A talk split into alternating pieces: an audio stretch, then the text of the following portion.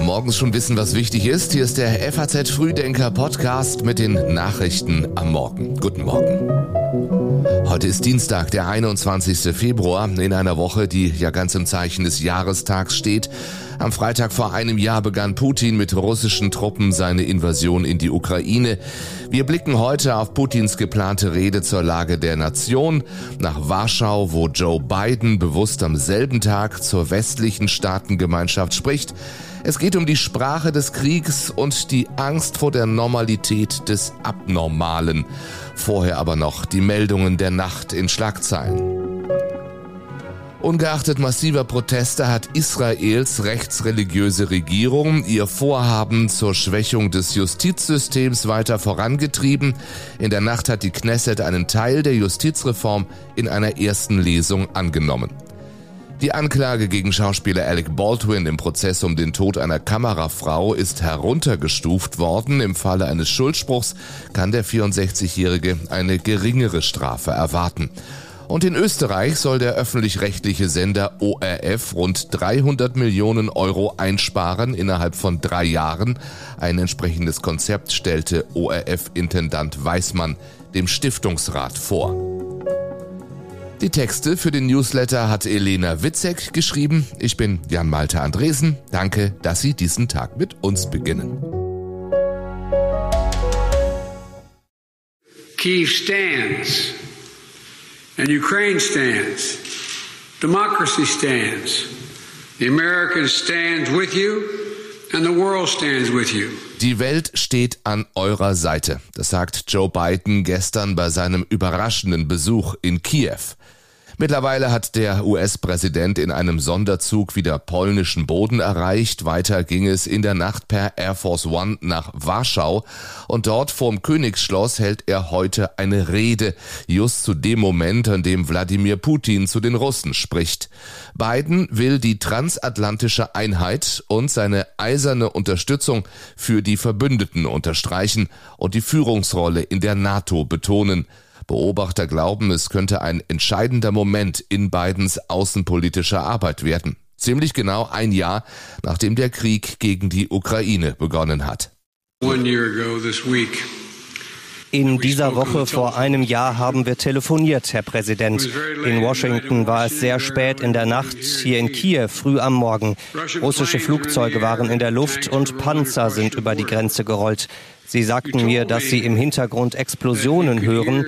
Das werde ich niemals vergessen so Joe Biden gestern an den ukrainischen Präsidenten Zelensky gerichtet. Dass gerade so viele Amerikaner in Europa unterwegs sind, auch das ist als Zeichen zu werten.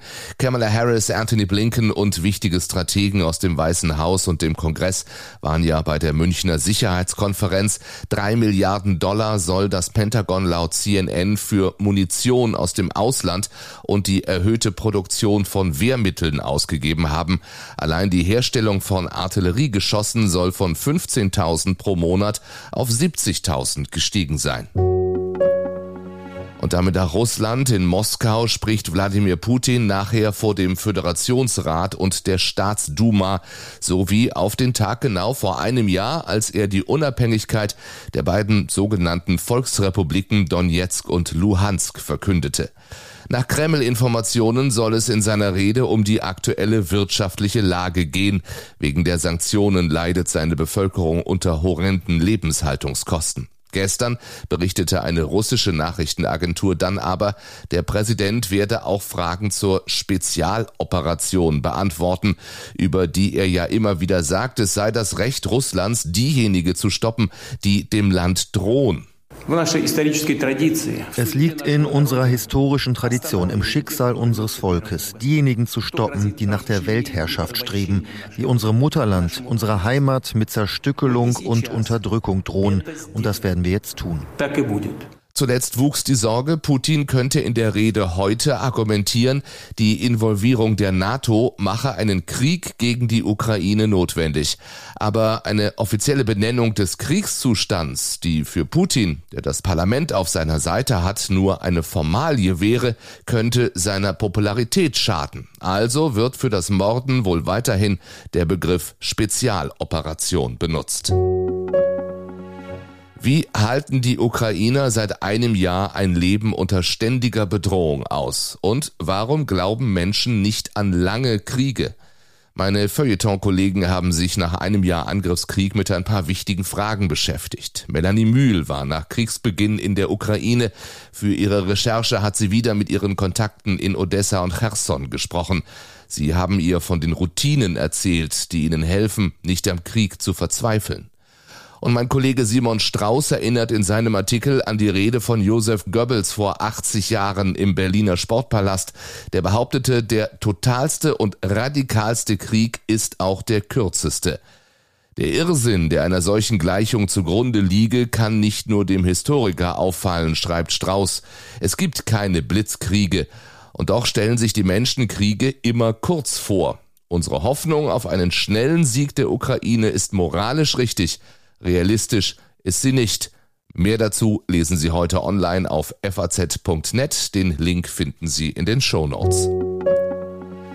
Und wieder hat die Erde gebebt bei schweren Nachbeben am Abend in der Grenzregion zwischen Syrien und der Türkei gab es erneut mindestens drei Tote und viele Verletzte und es sind nochmal Häuser eingestürzt. In Deutschland am Abend eine Gedenkveranstaltung am Brandenburger Tor, auf der Bundespräsident Steinmeier die Deutschen dazu aufgerufen hat, den Betroffenen in den Erdbebengebieten dauerhaft zu helfen. Wir denken heute Abend auch an die vielen Menschen in unserem Land, die Familienangehörige und Freunde in der Türkei und in Syrien haben, die in den vergangenen Tagen gehofft, gebangt, gebetet und geweint haben und so viele vergeblich. Heute reisen Außenministerin Baerbock und Innenministerin Faeser in die Türkei. In Gaziantep soll es auch um vereinfachte Visumverfahren für Betroffene gehen, die Angehörige in Deutschland haben. Die Organisation Seebrücke kritisiert die schleppende Vergabe von Einreisevisa und wirft der Bundesregierung vor, die Voraussetzungen mit Absicht besonders verkompliziert zu haben. Wie sollen Papiere besorgt oder Nachweise erbracht werden, wenn all das verschüttet ist, fragt die Seebrücke. Reporter ohne Grenzen wiederum beschreibt, wie die türkische Regierung Journalisten unter Druck setzt, um kritische Berichterstattung über staatliches Versagen zu verhindern. Heute Abend ein Fußball-Leckerbissen. Der SSC Neapel kommt zum Champions League Achtelfinale nach Frankfurt. Das verspricht Spannung, aber auch Herausforderungen. Daheim in Italien steht Neapel vor dem Titelgewinn. Nur Inter Mailand und FC Liverpool haben in dieser Saison gegen den SSC gewonnen. Jetzt soll die Eintracht die dritte Mannschaft sein. Herangehensweise ist klar. Wir werden auf Sieg spielen und äh, ja, so wollen wir morgen auftreten sagte Eintracht-Trainer Oliver Glasner und meint beim Gegner einen eher anti-italienischen Stil zu erkennen. Und das ist für mich auch einer der Gründe, äh, warum sie so weit vorne sind. Ja, sie haben mit Abstand die höchste Intensität in ihrem Spiel. Sie spielen sehr aggressiv gegen den Ball, hohes äh, Pressing und das ist so ein bisschen anders wie viele andere Mannschaften in Italien. Äh, aber darauf sind wir vorbereitet. Wir kennen das so in die Richtung, aber jetzt ein Vorteil in puncto Intensität werden wir in diesem Spiel nicht haben. Anpfiff ist um 9 Uhr, das Spiel auch im Live-Ticker auf faz.net. Wann nehmen wir die Mobilitätswende ernst? Darüber ließe sich sprechen, wenn die vorhandenen Autos in Deutschland besser genutzt würden und Firmen in Deutschland ihr Angebot sogenannter Mobilitätsbudgets sinnvoll planen würden. In der FAZ dazu heute ein Gedankenspiel von und mit zwei namhaften Mobilitätsforschern. Das lesen Sie auch online auf faz.net. Auch diesen Link finden Sie in den Show Notes.